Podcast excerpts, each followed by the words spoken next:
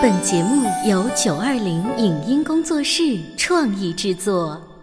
《潮爸辣妈》节目版权归合肥市广播电视台所有，任何未经允许的传播行为均属违规。欢迎与九二零影音工作室沟通合作事宜，电话零五五幺六三五零九三五六。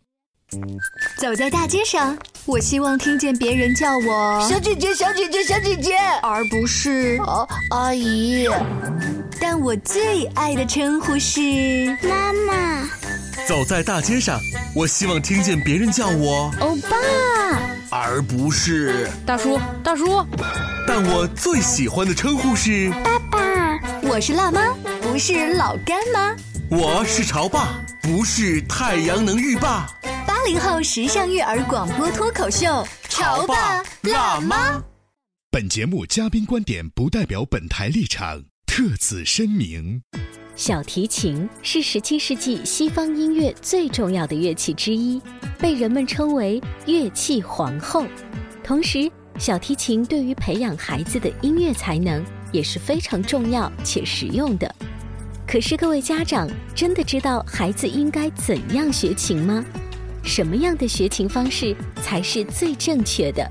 孩子学琴的时候，家长需要在旁边陪读吗？为什么音乐考级不应该被当作判断学琴好坏的手段？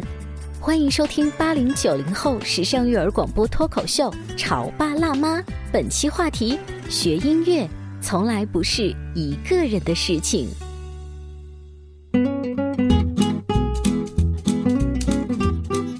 听八零九零后时尚育儿广播脱口秀《潮爸辣妈》。大家好，我是灵儿，我是小欧。小欧，你知道吗？我的邻居曾经有一个学小提琴的，嗯，然后呢，我就觉得那个初学者对于我们的的噪声是如此之难以忍受。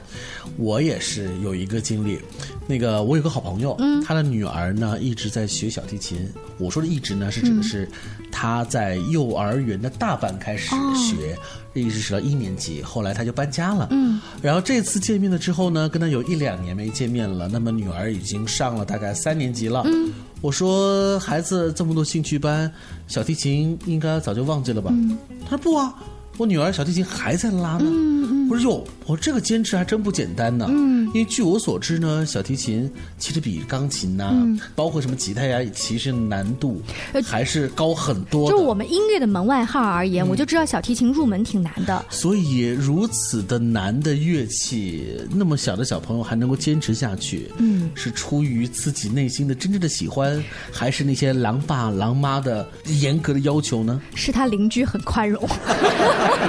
跟你讲，今天我们的直播间啊，为大家请到了专业的小提琴老师，国家三级演奏员，安徽省作曲家、指挥家协会理事，安徽省小提琴专业委员会会员任浩老师，欢迎您，任老师。呃，任老师，刚才我们说这个小提琴，它曾经带给邻居的这种扰民现象，你小的时候是不是曾经被投诉过？嗯，没有，没有，你上手特别快，学小提琴啊？应该跟老师的方法有很大的关系。嗯，一般小孩的掌握不好力量，他就会拉出那种像锯子一样。哦，对呀、那如果力度控制好了，是不会那样的。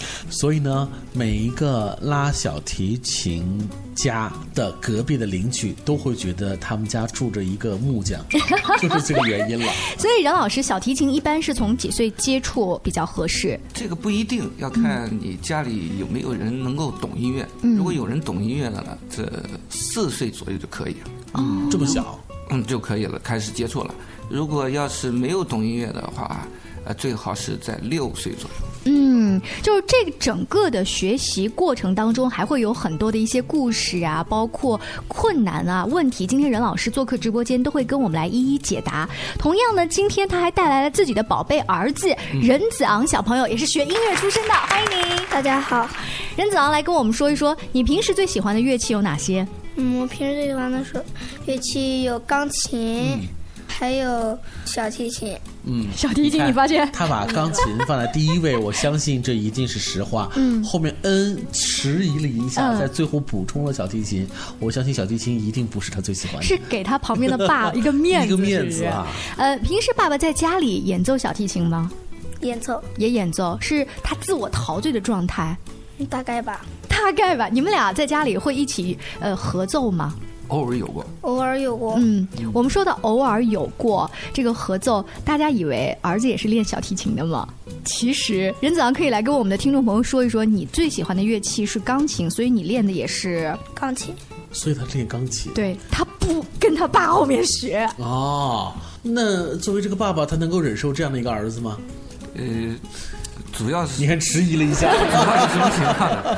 这个我们呃学校的很多老师啊，啊，有百分之八十都是自己学的什么专业，他的孩子并不去学这个专业，是。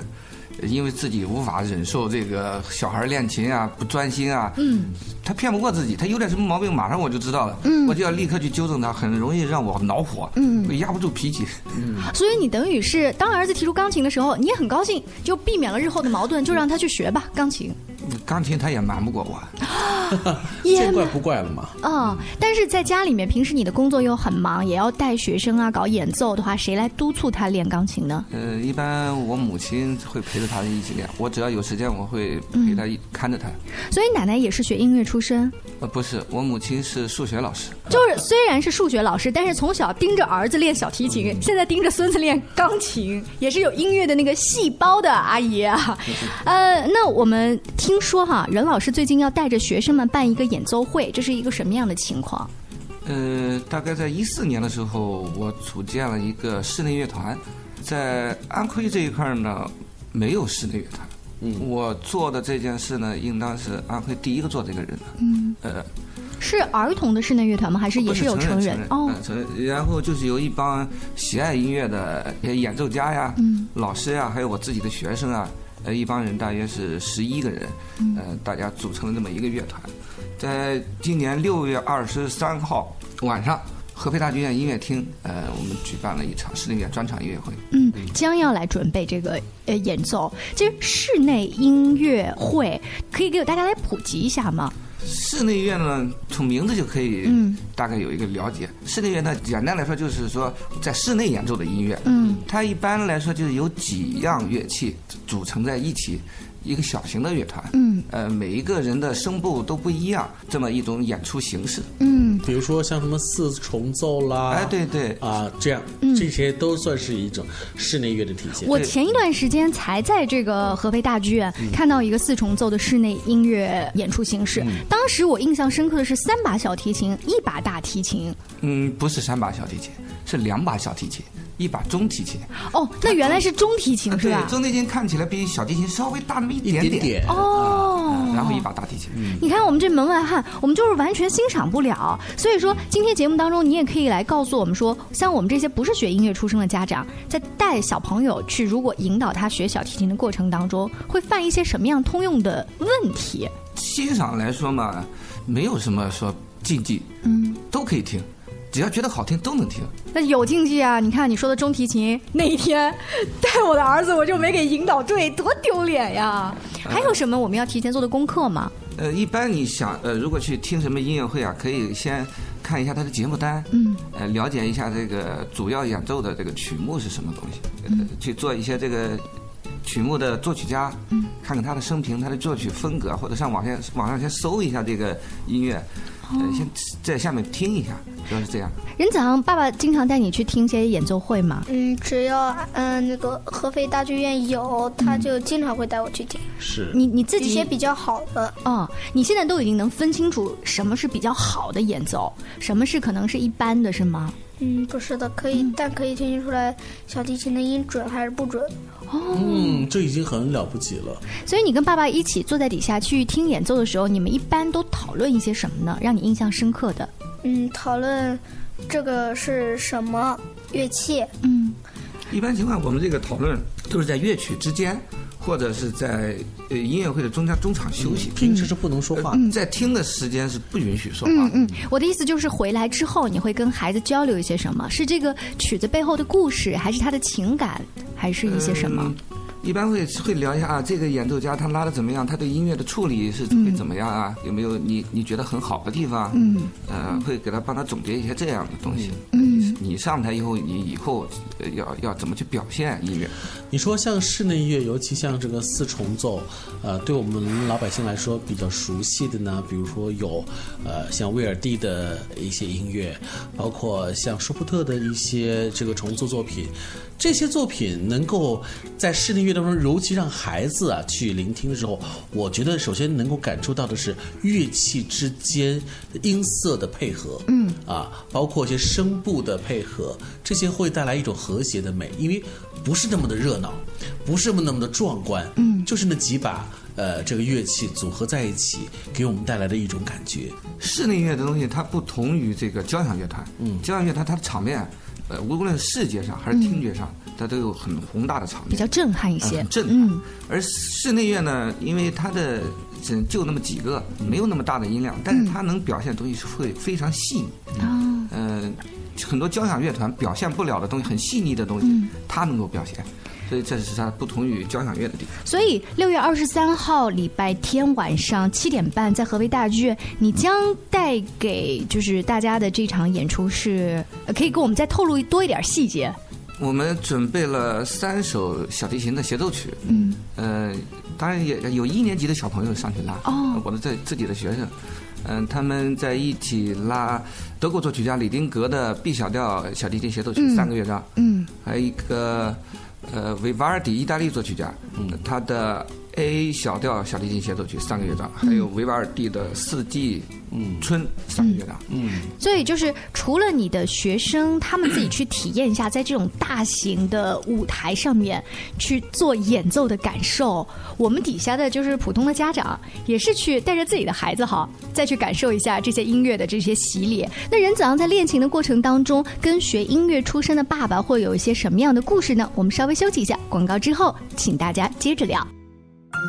你在收听的是《潮爸辣妈》，小欧零二，叫你变成更好的爸爸妈妈。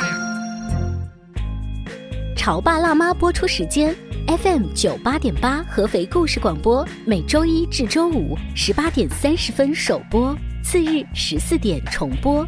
网络收听，请下载荔枝 FM、苹果 Podcasts，搜索“潮爸辣妈”订阅收听。微信公众号请搜索“潮爸辣妈俱乐部”。关于和孩子沟通呢，我是想先处理好彼此之间的情绪，然后再去搞定他具体的问题。我们家长经常在一起讨论，怎么样从小才能培养好他的学习习惯我是后。来通过学习才发现，孩子行为背后是有另外一种需求的。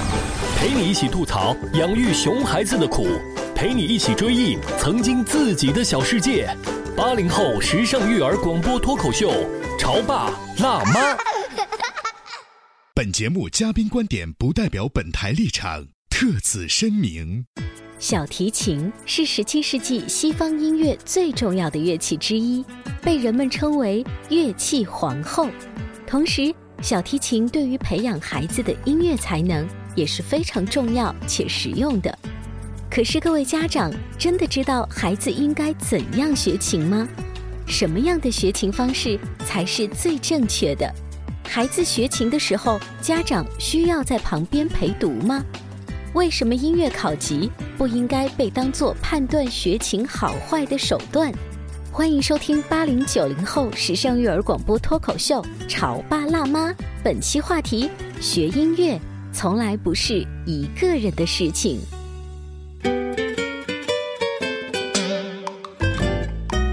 广告之后，欢迎您锁定八零九零后时尚育儿广播脱口秀《潮爸辣妈》，我是灵儿。我是小欧，今天啊，我们请到的这对父子还有相同和不同的地方。嗯，相同呢是他俩呢都愿意去用乐器的方式给大家营造出不一样的享受。不同的是呢，老爸是小提琴，嗯儿子呢坚持的是学钢琴。是我身边还真有不少啊，这样子的，就是父子或父女组合，就是爸爸可能从事的乐器是 A，但是他的小孩从事的乐器是 B。正如上半段这个任老师说，因为受不了在监督的这个过程当中，就是你分不清，在那一个瞬间可能会分不清自己是个爸爸还是一个老师，就是以双重身份会让你觉得更加的脾气有有一些不一样，对不对？我觉得吧，如果我要教他小提琴，呃，首先第一条，我觉得他是我儿子，他就应该比别人优秀，嗯他就不应该演奏的有错误、有瑕疵。就是因为你这个想法，万一如果一旦有瑕疵，你可能就受不了了。受不了就会给他压力了哈 对。嗯，所以如果你现在跳出来作为一个小提琴的老师，在引导你的学员的时候，呃，跟家长是怎么沟通？给我们一些建议跟意见吧。他们最经常犯的一些毛病是什么？是是急躁，明明不懂音乐，却好像以为自己很懂，在干涉。因为我的这个很多学生啊，百分之九十都是这种情况，嗯。我称之为叫三不长。一是不长眼睛，嗯，这个谱子上面写的这个指法、音呐、嗯。明明是已经写好的，告诉你了，就是视若无睹，根本看不见是什么音，说的是错的，指法也是错的，嗯。这是一不长眼睛，二呢不长耳朵，嗯，就是他拉出来的东西自己并没有认真去听，是错了。所以造成音准不对了。因为小提琴它是有音准问题的，它所以它的音准就特别难听。嗯，就拉句子了。不是拉锯的，它是不协和。哦，呃，还有一个不长的叫不长记性。你可能这个星期呢，你给他这个地方提已经提出来，你说这个地方错了，下次你拉的时候要注意把它改正过来，然后下周来了依然是错的。嗯，你再给他提出来，再回去再改一周，回来还是做的。你好，任老师是教小提琴的，他总结出孩子这个三三大问题哈。说任老师是教舞蹈的，任老师是教踢足球的，我估计可能发现的问题大多都差不多。正是因为他们是孩子，所以呢，在很多时候呢，呃，当我们的那种要求他们在实现的时候，一定会发生这样这样子的问题。对，但我觉得不长眼、不长耳朵、不长记性是大部分小孩的通病，还是因为现在小孩跟你学琴的就是比较小，有的接触的比较小，他就是因为年龄嘛。不是这样的问题，有的孩子就非常好，嗯，他极少出现这种问题，嗯，这个是跟着一个孩子的学习习惯有相当的关系的。你说的学习习惯是除了咱们语数外的这种学习以外，学小提琴的这种学习习惯，它主要体现在哪些？这个学习音乐啊和学习文化课是相通的。嗯，如果他在学习音乐的过程当中碰见这种问题，那么他在学习文化课的过程当中也是一样的。嗯，每天花在小提琴的练习上，任老师建议差不多有多长时间？至少要半小时以上，多则不限。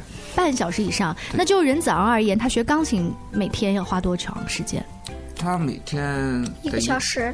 不止吧？嗯，就有的时候如果练的差的话，要一个小时多，甚至要两个小时；如果练得好的话，也就一个小时。你知道吗？当这个任子昂小的时候，第一次他主动选择钢琴而不选择小提琴的时候，他的理由是什么？任子昂告诉大家，钢琴比较容易一点，嗯容易入门。嗯嗯，但是后期比较难。嗯，那个小提琴呢，嗯它入门呢以后也是也难的。你那个时候几岁呀？你已经清晰的看到了这一切呀。四岁，四岁他就已经在观察这个走向了。所以现在你的钢琴已经几级了？嗯，没有考。他没有考级，这是因为你作为音乐方面的老师给他的这个建议吗？我觉得吧，这个考级只是一个衡量业余学习的一个水平。对于你如果专业学习音乐的话，考级并不能代表什么。所以你的儿子，你给他的定的这个未来的这个方向，就是希望能够走一个专业化的方向。这倒也没有，我认为这个学习音乐更重要的是你学习他的呃这个音乐内涵，嗯，注意自己的精神建设，而不是去拿了一个证书没有任何意义。所以你并没有设定一个具体的一个目标或者一个阶段，是吧？那你给你的小提琴的学生呢？一般我也不是特别建议他们。我估计可能要问家长啊。对，哎，说到这个问家家长啊，是呃，任老师这几年接触到的家长，你会发现他们会主动跟你说，任老师，我只是为了提高他的这个音乐素养，我不考级哦，嗯还是有些比较少什么变化？都要考级啊？大部分要考级，而且要飞快的考级。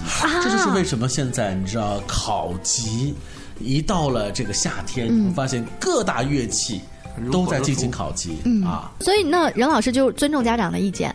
呃那如果尊重他的意见，但我不会鼓励他去一定要去考级，嗯因为考级只是一个衡量你现目前的水平的一个这样一个东西，而不是为了考级而去考级。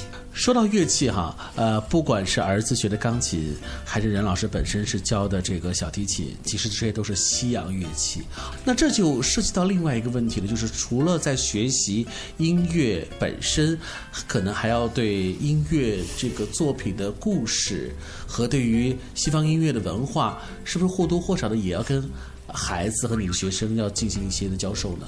这个是必须要说的。是，比方说这个西方音乐在历史上有几个时期，嗯。呃，从最早的巴洛克，稍微我们比较接触多的巴洛克时期，呃，古典主义时期、浪漫主义时期，这每一个时期的音乐风格都不一样。嗯。你在孩子演奏这些作品的过程当中，你要跟他讲解啊，这首作品，呃这个作曲家是哪个时期的，那个时期的音乐大约这是什么样子，然后给他找一些东西给他听一听，他才知道哦，这个音乐是这样子的。所以孩子们除了要学习演奏，他们也非常愿意去聆听这些就是历史的小文化故事哈。这些后背后的这些文化的传承。嗯，那是一定的。打个比方吧，嗯，呃，为什么巴赫的东西就听得那么虔诚？嗯，因为音乐界有人对巴赫呃说过一句呃形容他的话，说说他是这个离上帝最近的人。啊，嗯，所以他的东西就听起来非常虔诚，特别适合在教堂里面演奏。嗯是，呃，莫扎特呢，就为什么他比较欢乐呀？嗯贝多芬他的命运是怎么样的？嗯啊，这都是要跟孩子们说的。嗯而且我发现，当孩子们了解了这个艺术家之后呢，他弹起来就比较容易接近，哎，不那么陌生，就好像老师给我布置的作业而已哈。要引导孩子去嗯用心去体验音乐，去演奏音乐。呃，在小提琴的这个学习过程当中，我不知道有没有这样一种现象，就是老师鼓励家长也加入进来。就是现在有一些乐器比较初级的，是老师会说家长你来，你可以一起，比如尤克里里，我身边就有一些家长呢，是一开始买一把尤克里里比较便宜哈，啊 所以一起弹，弹到最后呢，家长是跟不上孩子的。小提琴呢，有没有这样子的现象？嗯，小提琴太贵，还是算了吧。你知道 不贵不贵不贵，普提琴很便宜的。哦，这个也可以给我们的家长介绍一下。呃，你如果只是初学小提琴的话，可以买买一些品牌的这个普及琴。嗯。呃，大概也就三五百块钱吧。哦，有这么便宜的？有有有。嗯。那你如果要就买那种手工琴，或者是、或者是料子非常好的琴，嗯那就要上呃成千上万。就不行，咱就到意大利去一趟。在国内现在的这一种，就是大人也真正的融入想来一起学的氛围。嗯，我暂时还没有遇见。你教孩子呃来拉小提琴的时候，家长通常都是在旁边。嗯，我要求家长必须有一个固定的人来陪同，哦，陪同，而且要做笔记。有没有注意观察？家长在呃您上课的过程当中，他的这个神情是什么？是真的是在认真的在做笔记，还是玩手机？是在玩手机。我上课不允许家长玩手机。哦、嗯、哦，你是有令在先，嗯、啊、就是提前必须要听我的课。嗯嗯、啊，你要做好笔记，在家里陪孩子练琴的时候，嗯、你应当去怎么要求他。嗯，这个笔记对于我们不是学音乐出身的家长来说，也能记得懂、听得懂，回去也能监督得了，是吗？完全听得懂。哦，可操作性比较强就好。所以任老师真的是一个蛮严格的老师，嗯、说他真的是对于孩子很负责任，而且甚至要求家长也必须要很认真的专注在这上、嗯、这些事上面，因为专注本身也是希望能够由家长带领孩子一同来完成。是，如果在您这样子的高要求下，大概多长时间孩子能有机会，比如跟着您二十三号上这样子合肥大剧院这样的舞台，能达到这个水平啊？呃，这次在合肥大剧院演出的孩子有一个一年级的小孩，嗯、他是幼儿园大班吧，但是跟我学了一年半。哦，在这次音乐会里边，他拉那个李丁格 B 小调协奏曲的第一乐章。嗯，这这高点的小女孩。嗯，感觉你比划他的时候，都心里面充满了一种骄傲。这这个小学员多好呀！小萌娃嘛。那今天在节目的尾声啊，我们也问问任子昂小朋友，就是虽然爸爸教你的不是钢琴，但是平时在跟他沟通啊、学琴、学音乐的这个路上，有没有什么建议和意见给到爸爸？我们也可以请广播前其他学琴的家长来听听孩子们的心声。嗯。嗯，就是我觉得爸爸看我练琴的时候呢，可以再和蔼一点。但是如果一个地方连续做很多很多遍的话，那么就可以可以稍微凶一点点，是吗？嗯、你说的和蔼是一种什么样的算和蔼？可能爸爸觉得他挺和蔼的。嗯，就是温柔，温柔一点。嗯，就是轻轻的、好声好气的跟你说你错了。还有其他的吗？其他的就没什么。嗯，那有没有什么呃需求跟爸爸提？比如说，爸爸，你尽量多在家陪我一起来共同演奏，我很喜欢这种感受啊之类的建议，也可以给爸爸。爸爸陪我练琴的时间可以再长一点。嗯，每天早点回来看我练琴。你看儿子说多么的恳情啊！一方面希望时间越多越好，另外一方面希望爸爸越温柔越好。所以你可想到的是，他的希望，目前的事实是陪孩子练琴的时间很短，而且就这么短的时间，爸爸脾气又不好。但是能够感觉到，他既然提出了这个需求，就在你不发火的时候，他是很享受的，所以他才会希望你多陪他。这种情况很少见，很少见。原来学音乐出身的老师，当他变成了爸爸的时候，他也会忍不住发火。所以广播前的各位情同的爸爸妈妈，你们心里面是不是找到一点点平衡？大家共勉之，一起加油吧！非常感谢任老师和任子昂小朋友做客我们的直播间。六月二十三号周日晚上七点半，在合肥大剧院音乐厅的这一场演出，广播前的朋友如果感兴趣的话，也可以登录合肥大剧院的官方微信号去购票欣赏。下期见了，拜拜！再见。以上节目由九二零影音工作室创意制作，感谢您的收听。